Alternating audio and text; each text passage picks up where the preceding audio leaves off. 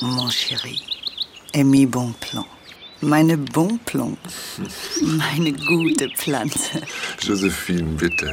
Hast du keinen anderen Namen für mich? Ähm, Mon Coeur oder besser Mon Jardinier Dein Gärtner. im zügellosen Château de Malmaison.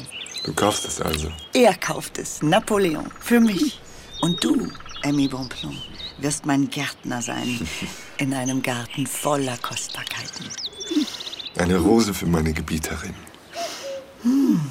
Wie heißt sie? Rosa Gallica Complicata. Komplikata. Sch, er kommt. Napoleon Bonaparte. Respekt, Signor Bonpland. Sie und die Frau von Napoleon Bonaparte. Sie, Senor Darwin. Aber das ist schon zu lange her. Sie ist seit 19 Jahren tot. Aber Napoleon. Ist auch tot, wie Sie wissen. Aber damals, als sie seiner Frau den Hof gemacht haben, war er quicklebendig. Ja, Sie und Humboldt. Sie und die Kaiserin. Entschuldigen Sie meine Neugier, Signor Bonpland. Aber nochmal. Warum sitzen Sie hier in Santa Anna in der Pampa von Argentinien? Warum sind Sie nicht in Paris? Sie könnten berühmt sein. ja, ja, Senor Darwin, der Traum vom Ruhm. Der treibt uns Wissenschaftler, nicht wahr? Ich würde lügen, würde ich's leugnen. Fein. Dann wissen Sie hoffentlich auch, wie die Arbeit vorm Vergnügen stehen die Strapazen vor der Ewigkeit. Und unterwegs gelten andere Regeln.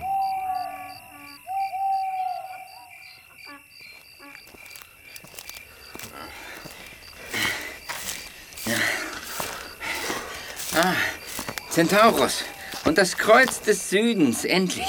Das heißt, äh, Westen ist dort. Ja, das sagt der Kompass auch. Sind wir von Ost oder West gekommen? Fragen Sie nicht mich. Ah, schauen Sie. Was für ein wunderschöner Käfer. Wie er glänzt. Kennt der Käfer den Weg? Oder wenigstens den Lepenia-Baum, der vor fünf Stunden hier noch stand, meines Erachtens? Welchen Tag haben wir heute? Bitte? Welches Datum, Citoyen Bonpland? 9. März 1800, warum? Ungerade also, ja? Dann gehen wir nach Osten. Das ist nicht Ihr Ernst. Natürlich. Oder wollen Sie hier Wurzeln schlagen? Entscheidungen, mein lieber Bonpland, muss man treffen, wenn sie fällig sind. Humboldt ging los und ich folgte ihm. Eine halbe Stunde später begegnete uns ein Reiter. Buenas tardes, señores. Por favor, die Stiefel. Her damit. Pero pronto. Er richtete eine Muskete auf uns. Habt ihr sonst noch was? Geld, Schmuck. Hm, was ist das denn hier? Ein Kompass. Äh, Ein was?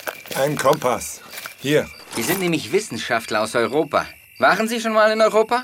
Europa? Ja, fürchterlich kalt, sage ich Ihnen. Gott sei Dank sind wir jetzt hier in Ihrem wunderschönen Spanisch-Amerika, um es zu erforschen. Von den Nebelsternen bis zu den Moosen auf den Granitfelsen. Geografie!